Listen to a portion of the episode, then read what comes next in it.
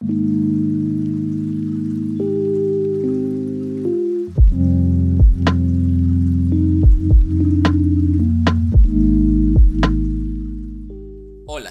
estás escuchando un capítulo más de Libros Perdidos.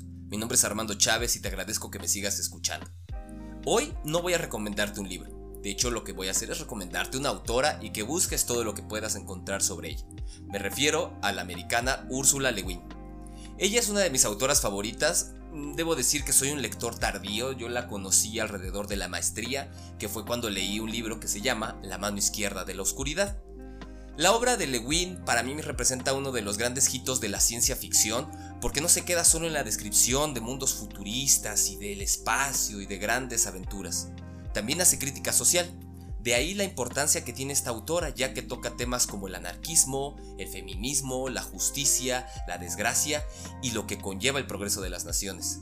Y bueno, no le demos más rodeo a la cosa y pasemos a leer un poco de Úrsula Le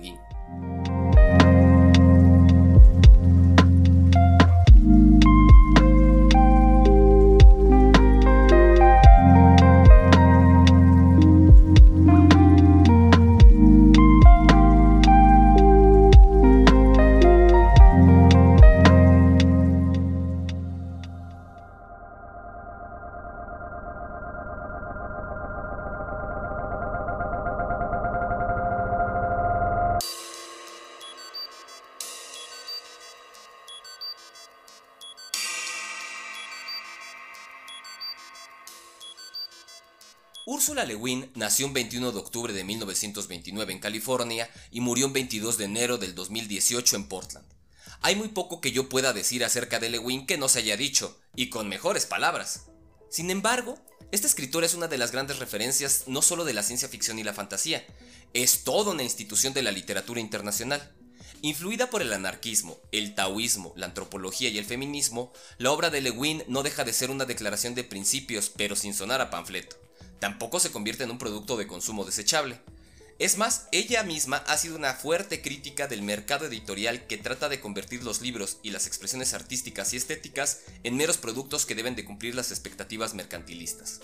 Su obra, que recorre el ensayo, el cuento y la novela, principalmente centradas en la ciencia ficción y la fantasía, ha sido merecedora de premios como el Hugo, Nebula, Locust, Júpiter y es más, le otorgaron la medalla por su aportación a las letras americanas. Su obra más conocida es La mano izquierda de la oscuridad, pero esto no ha hecho que se lean menos sus otras obras como Los desposeídos, El nombre del mundo es bosque o Los cuentos de Terramar. Estos últimos, los cuentos de Terramar, han estado dentro del debate internacional, ya que una de las novelas que compone este mundo tiene fuertes similitudes con Harry Potter. Sin embargo, hay que aclarar, la obra de Lewin es previa a la creación del mundo del mago adolescente. Para adentrarnos en la obra de Lewin, les leeré uno de mis cuentos favoritos, Plantea una ciudad idílica, podríamos decir que es el sueño de cualquier anarquista, donde la libertad y la igualdad son las que reinan. Sin embargo, detrás de este ambiente pletórico existe otra realidad sórdida y nada ética, pero que se convierte en la condición de existencia de esta ciudad. Más que darnos una respuesta o tratarnos de adoctrinar moralmente, como acostumbran hacer las religiones o la política, la autora abre una pregunta que nosotros y nosotras debemos de resolver. En el cuento se podrán identificar elementos políticos y sociales que están cercanos al anarquismo, evidentemente, y de revire criticar el estilo de vida que actualmente llevamos. También encontraremos lo cuestionable del progreso y del posible dolor y servidumbre que este puede conllevar. Al inicio parece ser un cuento de fantasía común, pero conforme va avanzando la narración veremos que nada es lo que parece a simple vista. Así que sin más preámbulos leamos el cuento Quienes se alejan de Homelas por Úrsula Le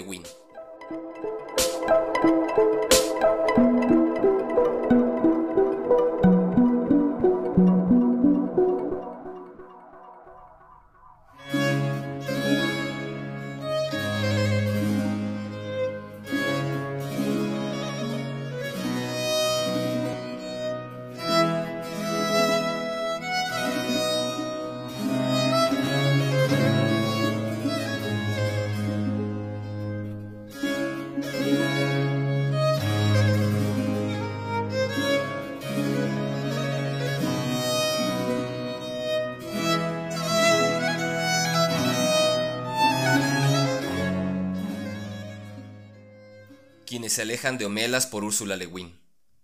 Con un clamor de campanas que impulsó a las golondrinas a levantar el vuelo, El festival del verano llegaba a la ciudad de Homelas que descollaba radiante junto al mar. En el puerto, los aparejos de los barcos destellaban con banderas. En las calles, entre las casas de rojos tejados y pintadas tapias, entre los viejos jardines donde crece el musgo y bajo los árboles de las avenidas, frente a los grandes parques y los edificios públicos desfilaba la multitud. Decorosos ancianos con largas túnicas rígidas, malva y gris, graves y silenciosos artesanos, alegres mujeres que llevaban a sus hijos y charlaban al caminar. En otras calles, la música sonaba más veloz, un trémolo de batintines y panderetas y la gente iba bailando. La procesión era una danza, los niños correteaban de una parte a otra y sus gritos se alzaban sobre la música y los cantos como el vuelo cruzado de las golondrinas. Todos los desfiles serpenteaban hacia el norte de la ciudad, donde en la gran vega llamada Verdes Campos, chicos y chicas, desnudos en el luminoso aire, con los pies, los tobillos y los largos y ágiles brazos salpicados de lodo, ejercitaban a sus inquietos caballos antes de la carrera. Los caballos no llevaban ningún tipo de pertrecho, solo un ronzal sin bocado. Las crines trenzadas con cordones de plata, oro y verde. Resoplaban por los dilatados hollares, hacían cabriolas y se engañaban. Al ser el caballo el único animal que había adoptado nuestras ceremonias como propias, se hallaba muy excitado. A lo lejos, por el norte y el oeste, las montañas se alzaban sobre la bahía de Homelas, casi envolviéndola. El aire de la mañana era tan límpido que la nieve, coronando aún los ocho picos, despedía reflejos oro y blanco a través de las millas de aire iluminado por el sol, bajo el azul profundo del cielo.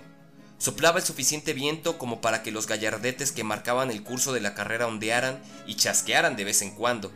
En el silencio verde de la amplia vega se oía la música que recorría las calles de la ciudad y de todas partes, y acercándose siempre una alegre fragancia de aire que de vez en cuando se acumulaba y estallaba con el gozoso repique de las campanas.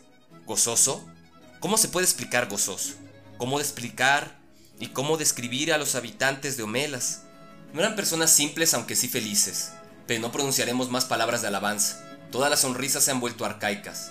Al proceder a una descripción como esta, uno tiende a hacer ciertas suposiciones, a dar la impresión de que busca un rey montado en un espléndido corcel y rodeado de nobles caballeros, o quizá en una litera dorada conducida por altos y musculosos esclavos.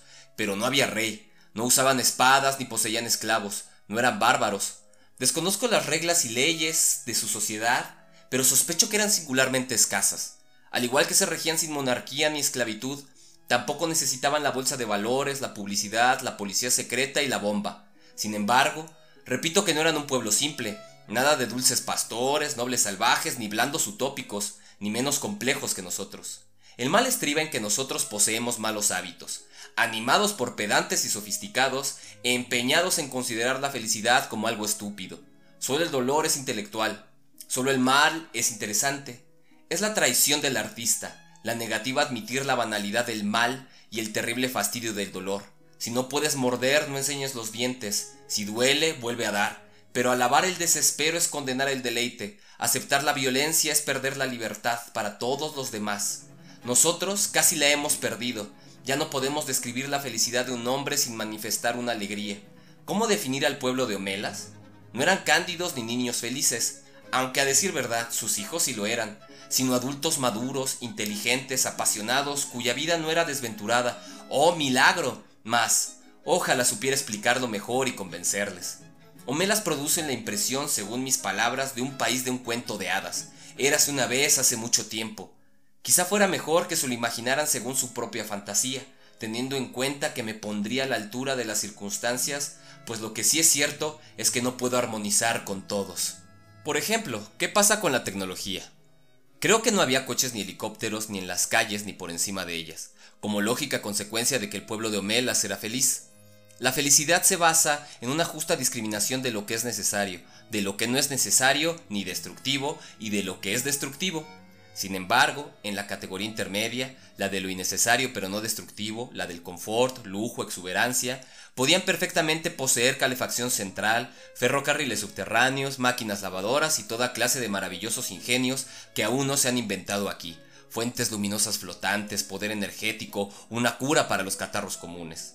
Me inclino a pensar que las personas que han estado viniendo melas desde todos los puntos de la costa durante estos últimos días antes del festival, lo hicieron en pequeños trenes muy rápidos y en tranvías de dos pisos, y que la estación de ferrocarriles de Homelas es el edificio más bello de la ciudad, aunque más sencillo que el magnífico mercado agrícola. Pero aún, concediendo que hubiera trenes, temo que hasta ahora Omelas produzca en algunos de mis lectores la impresión de una ciudad gasmoña y cursilona. Sonrisas, campanas, desfiles de caballos, garambainas. En tal caso, agreguen una orgía. Si les sirve una orgía, no vacilen. No obstante, no le pongamos templos con hermosos sacerdotes y sacerdotisas desnudos, casi en éxtasis, que se hallen dispuestos a copular con quien sea, hombre o mujer, amante o extraño, por el deseo de unión con la profunda divinidad de la sangre. Pero sería mejor no levantar templos en Omelas, por lo menos templos habitados. Religión sí, clero no. Por supuesto, los hermosos desnudos pueden deambular ofreciéndose como divinos suflés al hambriento del éxtasis de la carne que se incorporen a los desfiles, que repiquen las panderetas sobre las cópulas y la gloria del deseo se proclame sobre los batintines, y un punto muy importante, que los vástagos de esos deliciosos rituales sean amados y atendidos por todos. Sé que en Omelas hay algo que nadie considera delito, pero ¿qué puede ser? Al principio pensé si no serían las drogas, pero eso es puritanismo. Para los que les gusta, la tenue y persistente fragancia del dross perfuma las calles de la ciudad, el Dross, que al principio otorga una gran lucidez mental y fuerza a los miembros, y finalmente maravillosas visiones con las que penetras en los misterios y secretos más profundos del universo, a la vez que excita el placer del sexo hasta lo indecible y no crea hábito. En cuanto a los gustos más modestos, creo que debería ser la cerveza. ¿Qué otra cosa incumbe a la jubilosa ciudad? Sin duda, la sensación de la victoria, la evocación del valor. Sin embargo, si suprimimos al clero, procedamos igual que con los soldados. El júbilo que se erige sobre los crímenes impunes no es un verdadero júbilo, nunca lo será, es horrendo e inútil. Una satisfacción ilimitada y generosa, un magnífico triunfo que se experimenta no contra un enemigo de fuera, sino por la comunión de las almas más delicadas y hermosas de todos los hombres, y el esplendor del verano del mundo es lo que inunda el corazón de los habitantes de Homelas, y la victoria que celebran es la de la vida. En realidad, no creo que necesiten drogarse. Casi todos los desfiles habían llegado ya a los verdes campos. Un delicioso aroma de manjares surge de las tiendas rojas y azules de los abastecedores. Las caras de los niños pequeños están llenas de graciosos pringues. En la afable barba gris de un hombre se han enredado unas cuantas migas de un rico pastel. Los muchachos y muchachas han montado en sus caballos y comienzan a agruparse en la línea de salida. Una anciana, pequeña, gorda y sonriente, distribuye flores que saca de una cesta y un joven alto las prende de su cabello. Un niño de nueve o diez años se sienta al borde de la multitud, solo, jugando con una flauta de madera. La gente se detiene a escuchar y sonríe, pero no le hablan, pues nunca deja de tocar ni tampoco los ve. Sus ojos negros están totalmente absortos en la dulce y tenue magia de la melodía. Termina y lentamente alza las manos sosteniendo la flauta de madera. Como si ese breve y reservado silencio fuera una señal, se oye de pronto el toque de una corneta que surge del pabellón junto a la línea de partida, imperioso, melancólico, penetrante. Los caballos se alzan sobre sus esbeltas patas traseras y algunos relinchan como respuesta. Con semblante sereno los jóvenes jinetes acarician el cuello de sus monturas y las calman susurrando, tranquilo, tranquilo, no te preocupes, todo saldrá bien, mi beldad, mi ilusión. Ocupan sus puestos en la línea de salida. A lo largo de la pista, los espectadores son como un campo de hierba y flores al viento. El festival de verano ha comenzado. ¿Lo creen? ¿Aceptan el festival, la ciudad, la alegría? ¿No? Entonces, Permítanme que lo describa una vez más. En el subsuelo de uno de los hermosos edificios públicos de Homelas, o tal vez en el sótano de una de sus espaciosas casas particulares, hay un lóbrego cuartucho. Tiene una puerta cerrada con llave y carece de ventanas. Una tenue luz se filtra polvorienta entre las rendijas de la carcomida madera y que procede de un ventanuco cubierto de telarañas de algún lugar del otro lado del sótano. En un ángulo del cuchitril un par de fregonas, con las bayetas tiesas, pestilentes, llenas de grumos, están junto a un balde oxidado. El suelo está sucio, pegajoso, como es habitual en un sótano abandonado. El cuarto tiene tres pies de largo por dos de ancho, un simple armario para guardar las escobas y los enseres en desuso. En el cuarto hay un niño sentado. Podría ser un niño o una niña. Aparenta unos seis años, pero en realidad tiene casi diez. Es retrasado mental. Tal vez nació anormal y se ha vuelto imbécil por el miedo, la desnutrición y el abandono. Se hurga la nariz y de vez en cuando se manosea los dedos de los pies o los genitales mientras se sienta encorvado en el rincón más alejado del balde y de las bayetas. Les tiene miedo, las encuentra horribles. Cierra los ojos pero sabe que las fregonas siguen ahí, erguidas, y la puerta está cerrada y nadie acudirá. La puerta, por lo regular, siempre está cerrada y nunca viene nadie salvo en ciertas ocasiones en que la puerta cruje espantosamente. Se abre y asoma una o varias personas. Entra una sola, y de un puntapié le obliga a levantarse. Los otros jamás se le acercan sino que lo observan con ojos de horror y asco. La escudilla de comida y el jarro de agua se llenan rápidamente. Se cierra la puerta. Los ojos desaparecen. La gente que está en la puerta nunca habla, pero el niño, que no siempre ha vivido en el cuarto de los trastos y recuerda la luz del sol y la voz de su madre, a veces habla. Por favor, sáquenme de aquí, seré bueno. Jamás le responden. Por las noches el niño gritaba pidiendo auxilio, gritaba muchísimo, pero ahora se limita a un débil quejido y cada vez habla menos. Está tan flaco que las piernas carecen de pantorrillas y tiene el vientre hinchado. Solo se alimenta una vez al día con media escudilla de gachas con cebo. Va desnudo. Las nalgas y muslos son una masa de dolorosas llagas, pues continuamente está sentado sobre su propio excremento. Todos saben que existe, todo el pueblo de Omelas alguna vez ha ido a verlo. Otros se contentan únicamente con saber que está allí. Todos saben que tiene que estar, algunos comprenden la razón, otros no, pero ninguno ignora que su felicidad, la belleza de su pueblo, la ternura de sus amigos, la salud de sus hijos, la sabiduría de sus becarios, la habilidad de sus artesanos, incluso la abundancia de sus cosechas o el esplendor de su cielo, dependen por completo de la abominable miseria de ese niño. Se lo explican a los niños de 8 a 10 años, siempre que estén capacitados para comprender, y casi todos los que van a verle son adolescentes, aunque con cierta frecuencia también un adulto acude y vuelve para ver al niño. Por muy bien que se lo expliquen, al verlo experimentan un asco que habían creído superar. A pesar de todas las explicaciones, se les advierte furiosos, ultrajados, impotentes. Quisiera hacer algo por el niño, pero todo es inútil. Qué hermoso sería si sacaran al sol a esta criatura, la limpiaran, le dieran de comer, la cuidasen. Pero si alguien lo hiciera, ese día y a esa hora, toda la prosperidad, la belleza y la dicha de Homelas quedarían destruidas. Esas son las condiciones, cambiar todo el bienestar y la armonía de cada vida de Homelas por esa sola y pequeña rehabilitación, acabar con la felicidad de millares a cambio de la posibilidad de hacer feliz a uno, pero eso sería, por supuesto, reconocer la culpa, admitir el delito. Las condiciones son estrictas y terminantes, no debe dirigirse al niño una sola palabra amable.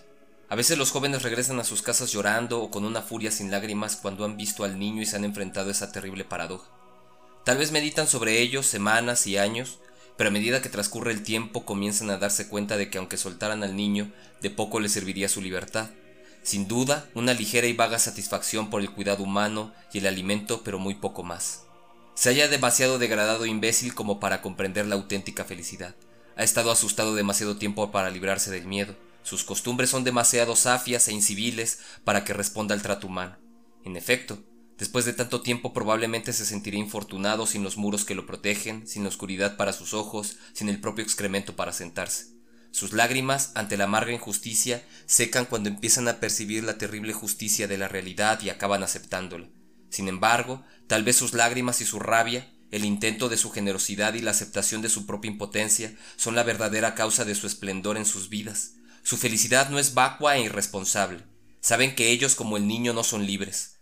Conocen la compasión. La existencia del niño y el conocimiento de esa existencia hacen posible la elegancia de su arquitectura, el patetismo de su música, la profundidad de su ciencia. A causa del niño son tan amables con otros niños. Saben que si ese desdichado no lloriquease en la oscuridad, el otro, el flautista, no tocaría esa alegre música mientras los jóvenes jinetes se ponen en filas sobre sus beldades para la carrera que se celebra la primera mañana del estío. ¿Qué piensan ahora de ellos? ¿No son más dignos de crédito? Pero todavía tengo algo más que contarles y esto es totalmente increíble. A veces, un adolescente, chico o chica que va a ver al niño, no regresa a su casa para llorar o enfurecerse. No, en realidad no vuelve más a su hogar Bajan a la calle, caminan solos y cruzan sin vacilar las hermosas puertas de Homelas. Siguen andando por las tierras del Labrantio. Cada uno va solo, chico o chica, hombre o mujer.